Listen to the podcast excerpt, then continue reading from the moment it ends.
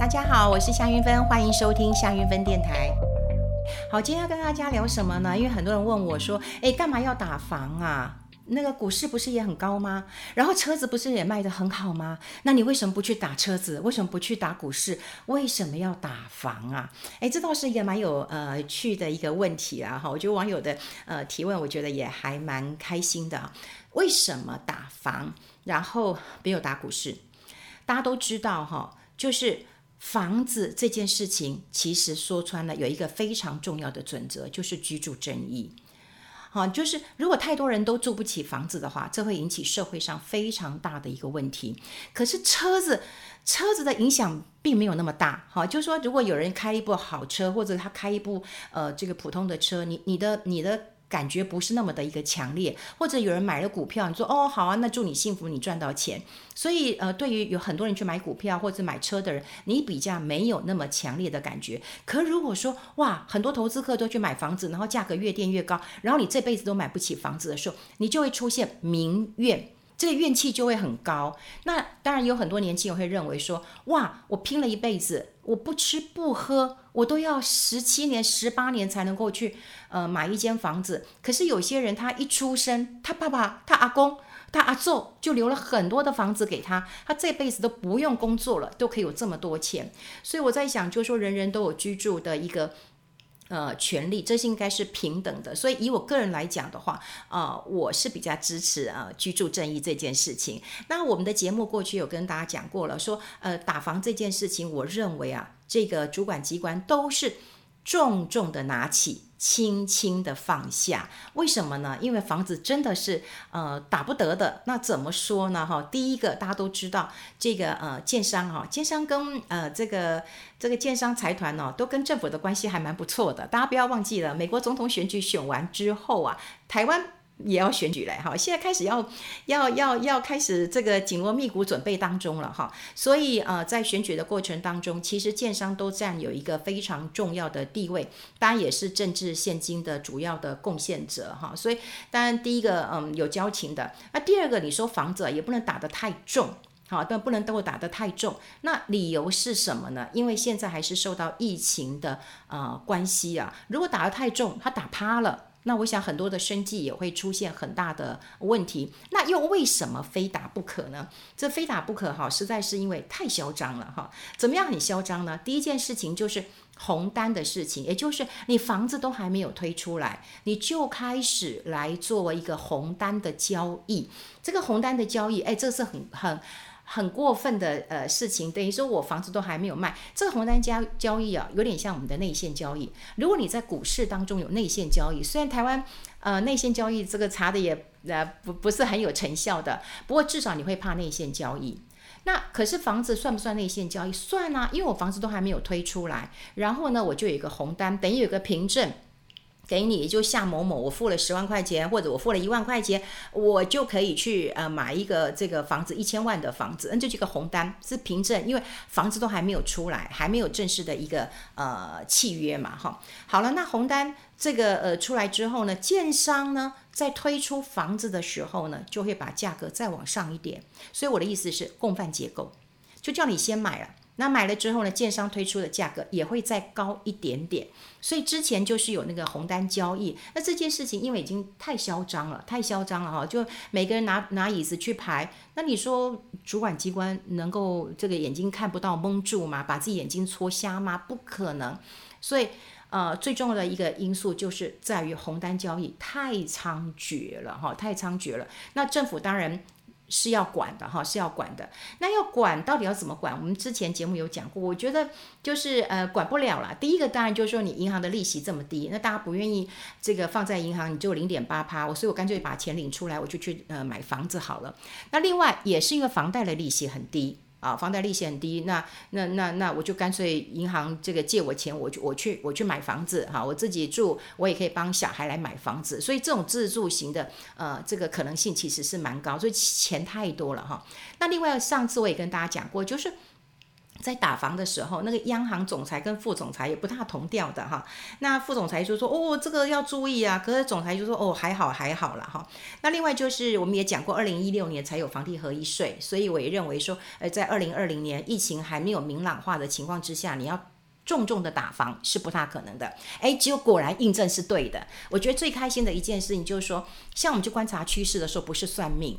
哦，算命就很厉害，说啊，你算的好准了。可是，在投资或者是在看啊、行情的时候，我教大家慢慢去看趋势，就是呃摸着石头去去过河，好，看看每一个呃状况，然后你去做判断。我觉得这是最开心的一件事情。像在投资的时候，我也是，我没有办法去看短线，可是我希望呢，用长的时间，比方说用一年两年，我去赚一倍。我不要说我每天进出就赚个三趴五趴三趴五趴，我好累哦，我搞得我好累哦。那我为什么要去赚那一倍呢？因为我要印证我所看到的事情跟我的判断是不是一致，这个是关键呢。好，这是关键，也就是他如果能够符合我未来的一个想望的一个空间，哇，这证明我是成功的，我是我我是对的耶，哈。那如果说我今天短线，我可能就要去听明牌。那所以我觉得对我来讲最大的成就感就是我所预测的跟我这个是一致的，哈，跟我的报酬是呃一致的。好，那我们来讲到就是。我们来预测一下哈，这央行那这几天动作又比较大一点点，那我们来看看呢啊，我们我们把几个政策来来来跟大家来来聊一聊嘛哈，就说到底是不是跟我预测的一样，就是反正也打不到到呃打不大到嘛哈。那重点就是看到央行的理事有讲了，他说这是区域性的上涨，这不是全面性的上涨，就是说房地产是区域性的上涨哦，不是全面性的。那所谓的区域性是指哪里？哦，就是。这个台南，因为台南有个南科，那大家都知道很多的大厂进去，包括台积电都进去了。那进场之后呢，就有很多人要去上班，上班就会有买房子的呃需求，所以的确台南的房子是涨得蛮多的。所以他就说这是区域性的上涨，不是全面。可以想想看哦，我们不要说台北啦、新北啊，这个天龙国啊，新竹有没有涨？我刚刚讲的红单交易就是在新竹啊。桃园有没有涨？桃园有涨啊。台中有没有涨？台中涨翻天呐、哦，怎么会没有涨呢？哈，所以你说这样子看起来是区域性的上涨吗？当然不是啊，是全面性的一个上涨，好不好？所以你看，央行的理事他把它解读成说，哦，是区域性上涨，根本不是这样子。那我们再来看金管会，金管会怎么定调？金管会定调说，我是打炒房，我不是打房。这有差哦，我打房的话，是我不管你是市井小民，好，你是有钱人，你是投机客，好，那那那这个这个这个我都一律打，反正你只要买房子的，我都一律打。可是炒房就不是了，你是红单交易的，好，你是专业投资户的，或者是你是建商的，哦，你意图影响行情的，我就打你。所以打房跟打炒房就。不太一样的哈，是不太一样的，因为打房就是一竿子的船全部都打翻了，那打草房有特定的。这个人好，那我们就看金管会呃，他这样讲之后要打炒房，那他从哪里着手呢？我们呃上次节目有讲过啦，是不是从两个地方着手？一个从税制，一种从银行。银行因为放钱给你，所以水龙头如果缩小一点，我不放给你可不可以？我提高授信可不可以？哇，当然可以了哈，当然可以了。那你看看你要最常影响的人是谁？当然就是建商啊。建商养地呀、那建商拿了那么多钱养地呢？因为我有土地融资，我有建筑融资嘛。你银行借钱给我嘛，我有土地给你抵押，你怕什么嘛？好，那这一次他没有去查土地融资，他也没有去查建筑融资，他就说银行我要精简了。可大家也知道，精简的话，到底是我是会抽查呢，还是我会先告诉你？我告诉你啊，会先告诉你啊，就是我要去检查喽。好，你也准备好了哈。那这样看起来是不是就嗯？嗯，雷声大，那雨点小。那甚至也有银银行的人就来问我说：“运芬呐，我都不知道说到底谁才是投资客？诶，他不知道谁是投资客，诶，连银行都不知道谁是投资客，有那么难知道吗？第一个，你的薪水有多少钱？你薪水有多少钱？然后你可以买多少的房子？如果你凭你的房子已经有一间两间，然后你每个月的薪水又只有五万八万或者十万，好不好？二十万，好不好？可你可以买两间房子，那银行你就要查啦。”哇，你的薪资有多少钱？你凭什么可以买这么多房子？对不对？第就很容易查的，就这这不是很简单的事情，你可能问小学生都知道的。对，啊好，但第二件事情了，他有没有进出频频繁来跟你借钱？他比较频繁，因为他可能用人头户，好，我们刚刚讲过，就是说我可能也会借人头户来这个呃投资房地，那你就看他有没有进，有没有频繁的来来来来来进出。那如果有这些条件，你都可以查出来，他是不是就是专业的投机客或者是投资客啦？哈，因为投说实在的啦，你说股市要赚钱或者是房市要赚钱，说实在是要做功课的。我我讲真的，当然有一些关系在，但是你还是要做功课的。好，所以你想想看，要去查到这些人。连银行都不知道，那你说怎怎么样精简？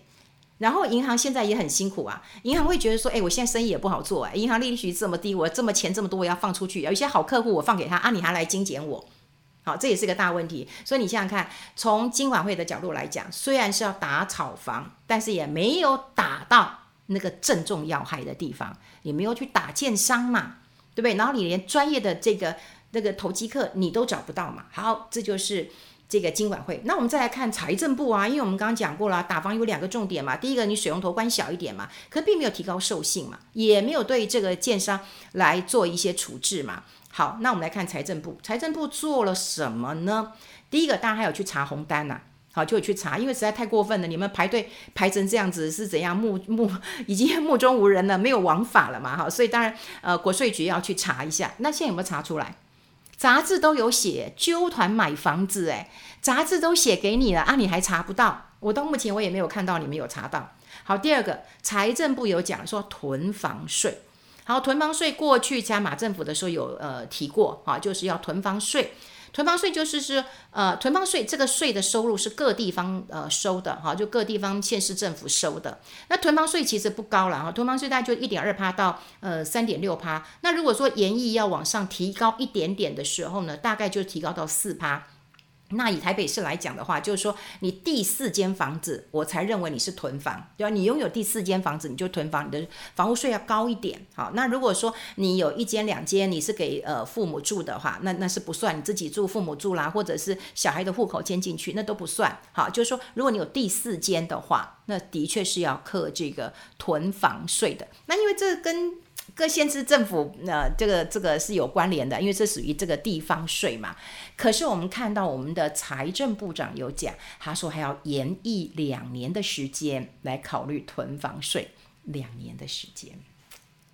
两年的时间，所以你觉得他他有认真在在在在在在打房吗？我觉得显然是没有没有认真在呃打房的啦哈。好，那另外就是呃有一件事情，但有很多人也也也问我啦哈，就说嗯打房打不下来，那现在呃房地产的一个状况怎么看呢？我还是建议大家，就是你当然需要买房子的人，你守住啊刚性的需求，就是你都钱准备好哦，我就是要买房子，你当然去买呀。可是你现在。如果要是呃去投资的话，哈，呃打房打不下一个关键就是在于你知道现在不是有房地合一税吗？房地合合一税很高诶，房地合一税是四十五趴，也就是你买一年呃之后，然后你要把它卖掉的话是四十五趴，哎，是四十五趴啊，这个四十五趴蛮高的一一一一一笔钱呢。我们来算一下好了，这个如果说。呃，你比方说你一千万的房子，好，然后你卖了呃一千五百万，啊，你赚了五百万，赚了五百万，那你一年之后你把它交易掉了，你把它卖掉了，你赚了，因为你已经赚了五百万了嘛，哈，你把它卖掉了，可你要课四十五趴的税，而这四十五趴的税就是两百二十五万，那你为什么还要愿意说卖？反正我有赚两百两百二十五万嘛，我有赚嘛，哈，我有赚，我就是要卖，我有赚头的。可你有没有想过，就是说，呃，如果当你有赚的时候，那你会不会把这个更贵的钱就转注在你接手的人身上了？好，我们房我们的那个呃这个房地合一税呢，是第一年如果你交易的话是扣四十趴，第呃一年到第两年就一两两年之内的话你是扣三十五趴，好，看扣扣啊不扣扣二十趴，扣二十趴，好，扣二十趴，扣二十趴的话五百万两百万啊，那你觉得有赚头你才会让他让他让他扣嘛？所以过去我们讲房地合一税在推出二零一六年推出的时候，有让这个投机客稍微降低一点，因为他觉得没利头，我要克这么重的税，有稍微降低一点。可现在太多人想要买房子了，所以有赚，我还是愿意给你税，好，我就给你啊，税我就给你，反正我至少还是赚的。这也就是呃最近我觉得打房打不下来的一个关键。那另外还有一个关键点在哪里呢？预售屋，其实预售屋就是刚刚讲过了，跟红单的交易有很大的一个关联性。预售屋很麻烦，因为过去我们有那个土地的实呃，我们有房屋的实价登录，那我们现在都可以查一查，就说哦，实价登录，那实价登录其实要进阶版。那这个进阶版呢，就是想说，哎，你如果是买预售屋，你也必须在三十天之，你只要签约，呃，你买多少钱，你三十天之内你要去登录。但这没这法案没过啊，这法案没过，所以现在预售屋其实是一个大漏洞啊。因为为什么？如果你今天买了预售，你买了红单的一个交易的话，你不受房地合一税的影响。我们刚刚讲，你买成屋，你有房房地合一税哦，四十五趴哦，你一年之内买卖四十五趴哦，对。然后你想想看，你一到两年的话是三十五趴，两年之内是二十趴。对，我想起来是这样子。对，一一就两年以以内你是三十五趴，也是很高啊。啊，两年是是是是二十趴的，是二十趴是没错的。预售屋没有这个问题吧？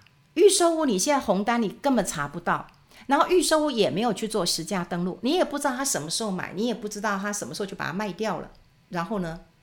他就在漏洞当中一直活得非常的好，所以这就造成说我们现在房地产的乱象这么的多。你有一些根本就是他赚掉，然后你国税局你查得到税吗？我今天红单交你查得到税吗？你也查不到。所以我们刚刚讲了，金管会打炒房没有打到这个重点，财政部要这个囤房税要延役两年，红单抓不到。红单赚的钱也查不到税，那你说打房怎么打？那另外其实还有一个问题啊，就是说这在台湾也很常见，特别是在台中。台中的房子，我要先讲，我非常喜欢台中的房子。我有好几个朋友都在台中买房子，因为房子真的盖得好漂亮，真的盖得很漂亮。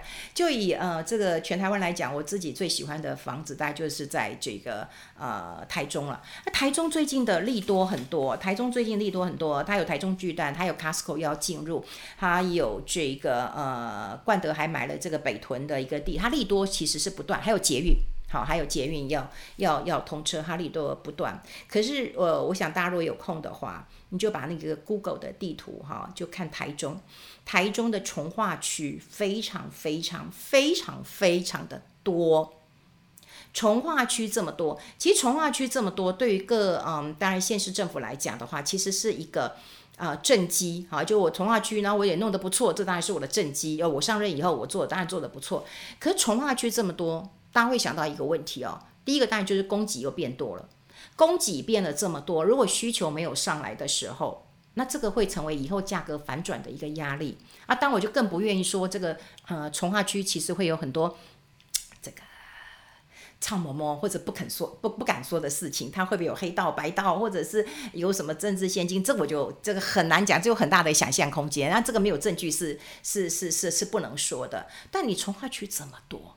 你真的把 Google 地图调出来看，所以当它这么多的一个重化区的时候，我觉得反而是一个呃很大反转的一个压力。所以我们看到房地产现在根本就打不下来，所以你真的打房打房打房都只是在外边敲敲锣，跟你们讲，你们不要太过分了。可是真正的问题是没有解决的，这些问题包括我们的实价。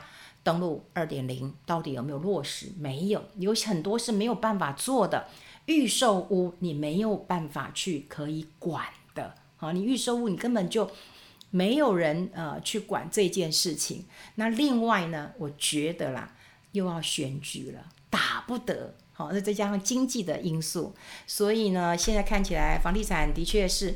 啊、还是会有一些这个当然上涨啦，或者什么。可是对于一些买不起房子的人，这真的是一个非常呃沉重的问题。那这个也需要年轻的世代，那么多去对于这些政策有一些了解，才能够去争取属于你自己的世代正义。否则的话，人生不能靠说，我今天投胎给谁，然后我就可以成为地主的小孩，然后我就可以这一辈子富贵无虞。如果我说我今天投胎的地方他就没有房子，那我这辈子又拼不起房子的时候，这是多么不公平的一件呃事情啊！居住是我们觉得每个人要嗯安身立命的地方，就是每个人都有居住的地方。我有个朋友胡德夫老师，我记得有一年我台风去找他，我就跟他说：“老师，你赶快去去，赶快帮我。”那个台风要来了，因为我就是台风来才留在台东的，然后我又去找老师，然后跟他说：“你赶快把房子这个固定好，不然台风来怎么办？”他说：“吹跑了吧，吹跑了之后，我又再把它盖起来。”这是我对家乡的爱。所以那时候那天晚上我多么多么的感动，就是说大家不要以为说我每个人都要住地堡。那胡老师他很喜欢他的台东，我也很喜欢我住的一个地方。可是我们只是要有一个住的地方而已。可是偏偏有这么多不公平、不正义的事情，我想对于年轻人真的影响是蛮大的。以后我们会陆陆续续讨论这些政策的问题啊。今天跟大家先分享在这边喽，拜拜。